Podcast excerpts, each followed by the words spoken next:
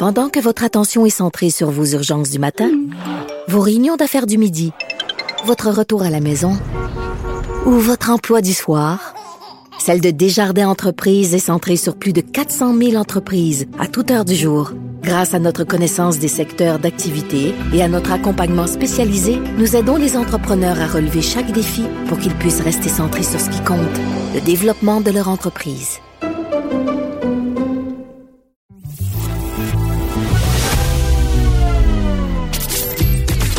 Caroline Saint-Hilaire. Caroline Saint-Hilaire. Une animatrice pas comme les autres. Cube Radio.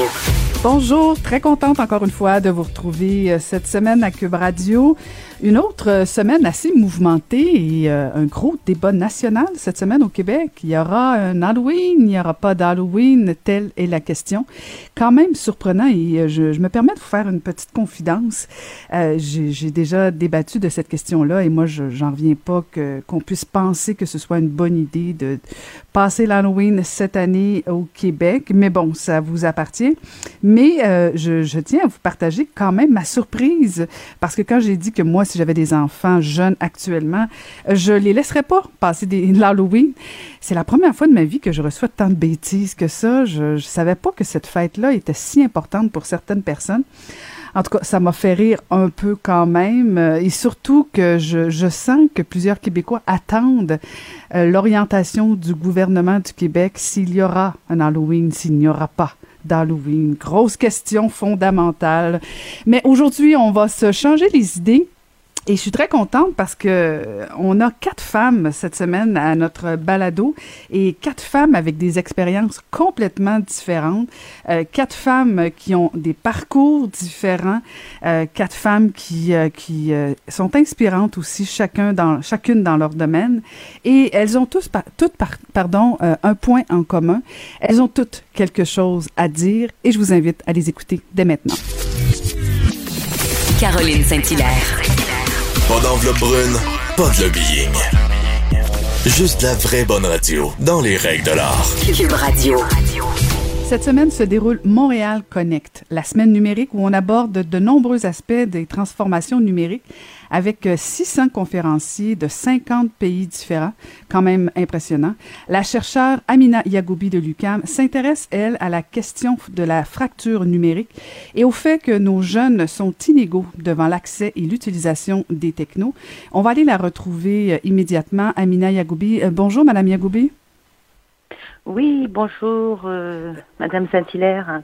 Euh, très contente de vous parler, mais, mais d'entrée de jeu, Madame Yagoubi, euh, de quoi on parle quand on parle de fracture numérique? Alors voilà, c'est une recherche que j'ai effectuée avec le prêteur numérique et donc l'UCAM aussi. Je suis sociologue consultante et puis aussi collaborant avec des équipes académiques ou des organismes. Et donc, euh, cette, cette, cette idée de fracture numérique chez les jeunes, donc c'est parti d'un projet Jeunesse Québec avec le printemps numérique, puis on a dit on va récolter un peu les avis. C'est vrai que nous-mêmes, on savait pas trop bien, on savait qu'il y avait plus ou moins des inégalités sociales, mais est-ce qu'il y avait finalement, parce que tous les jeunes naissent avec, on dit maintenant, avec un cellulaire ou de la technologie entre les mains, donc on appelle ça les digital natives. Mais on s'est dit, est-ce que finalement sur le terrain, il y a des inégalités aussi numériques dans les compétences numériques? Et donc, effectivement, on est parti dans six régions du Québec euh, avec euh, des cafés numériques, des événements organisés aussi par le printemps numérique pour faire découvrir justement des technologies euh, émergentes aux jeunes. Et puis là, on s'est rendu compte, effectivement, grâce à un questionnaire que j'ai monté et aussi des entrevues que j'ai dirigées, des, des aussi focus group avec les jeunes, qu'effectivement, il y avait vraiment des différences dans les compétences numériques des jeunes et leur façon d'aborder la technologie. Et, et, là, vous me voyez quand même surprise parce que, en même temps, les jeunes dont, dont, dont vous faites référence sont pour la plupart nés avec un cellulaire, nés avec une tablette, euh, euh, mais en même temps, ils ont de toute évidence pas la même compétence entre eux. C'est ça. On, on, ben, dans, donc dans mon dans mon étude statistique là, euh, le questionnaire comportait comme 42 questions, donc c'était assez Mhm. détaillé. Donc il y a un rapport de 230 pages sur ça. 4,4% de jeunes n'ont pas d'équipement numérique, ni téléphone intelligent, ordinateur. en tout cas dans les six régions au Québec qu'on a qu'on a visité. 83% de filles et 72% ont un cellulaire, un téléphone cellulaire. Donc les filles préfèrent le téléphone cellulaire. Donc il y a aussi des inégalités entre genrées, que j'appelle la fracture numérique genrée. Ça veut dire que entre les, garçons et les filles, ben, on voit bien que les filles ne vont pas en technologie, ne vont pas dans des carrières technologiques. Et Mhm. d'ailleurs, l'ETS cherche à attirer des, des jeunes filles, euh, puisqu'elles sont à peu près comme 18%, 20%. Et dans tous les pays d'OCDE, on remarque la même tendance. Donc, on dit que tout se joue avant 15 ans. Et effectivement, il y a l'aide des parents, il y a les moyens, les équipements. Est-ce que tout le monde a accès On voit bien qu'avec la Covid, il y en a beaucoup qui n'ont pas de, qui n'ont pas d'équipement, qui n'ont pas de connexion. Et puis quand on sort à une heure de Montréal, euh, la connexion n'est pas toujours là, hein, n'est pas toujours le, le haut la qualité de la connexion n'est pas toujours au rendez-vous. Donc ça, ça serait une fracture numérique au premier degré. Et effectivement, ça a des conséquences avec la Covid parce qu'il y a des gens qui n'arrivent pas à suivre ou à faire leurs leur devoirs. D'une part, le matériel n'est pas n'est- pas là, et puis la connexion n'est pas là. Donc effectivement, et en plus, l'apport des parents est très important. Donc l'accompagnement des parents dans les devoirs, euh, dans la connexion.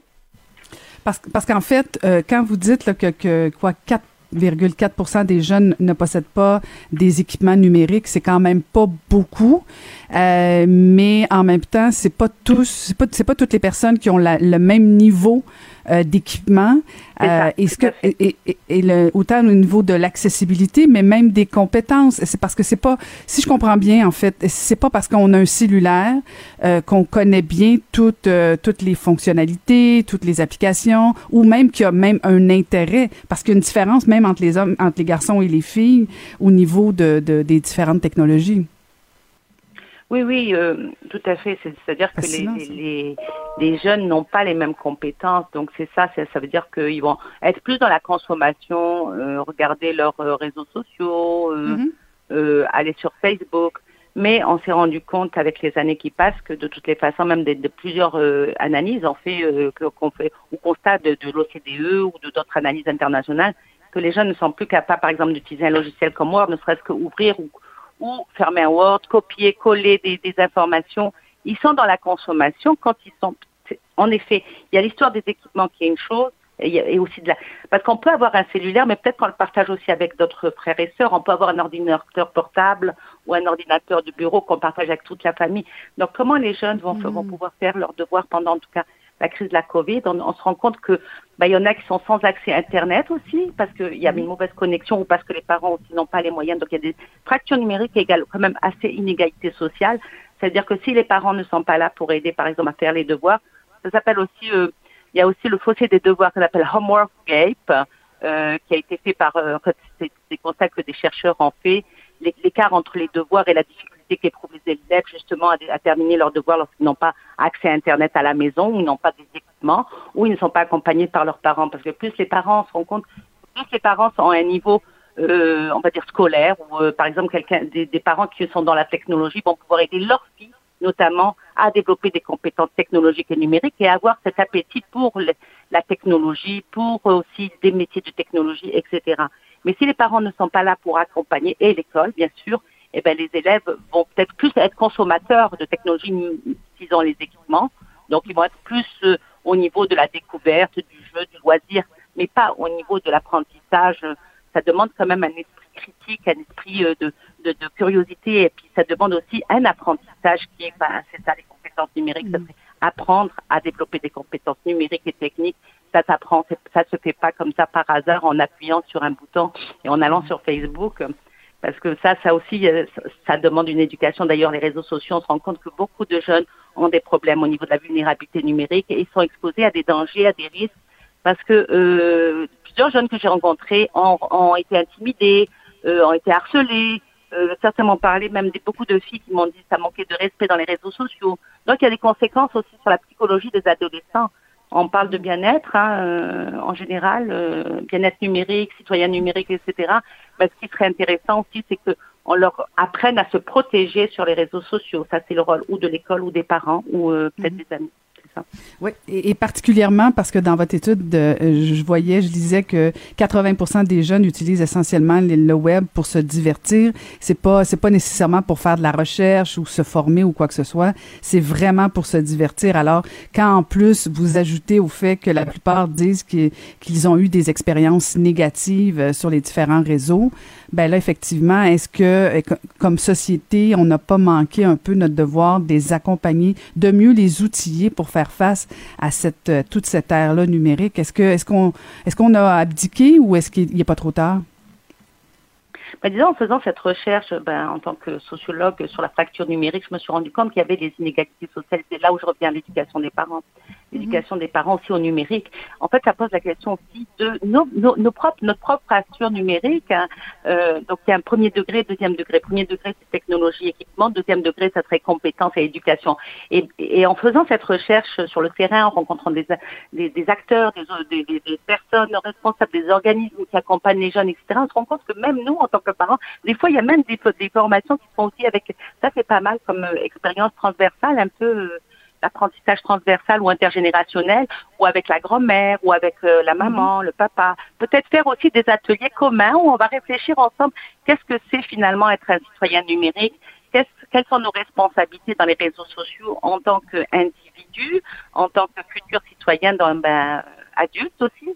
Donc, euh, on a tous des responsabilités. Je pense que nous-mêmes, on a à apprendre sur la, ben, la ne serait-ce que la RGPD, la, ben, euh, la protection des données personnelles, hein, euh, les paramètres de confidentialité. C'est quand même complexe. On est devant des technologies quand même assez disruptives, de nouvelles euh, utilisations, usages numériques, de nouvelles pratiques, de nouveaux logiciels, de nouvelles applications. Et nous-mêmes, on est en train de, de, découvrir que finalement, c'est important, par exemple, de protéger, de protéger nos données personnelles euh, ce que ne font pas d'ailleurs même des entreprises. Hein, je veux dire, euh, c'est pour ça qu'on a pas mal de scandales euh, à chaque fois. Qui, euh, on se pose même la question avec l'application sur la Covid.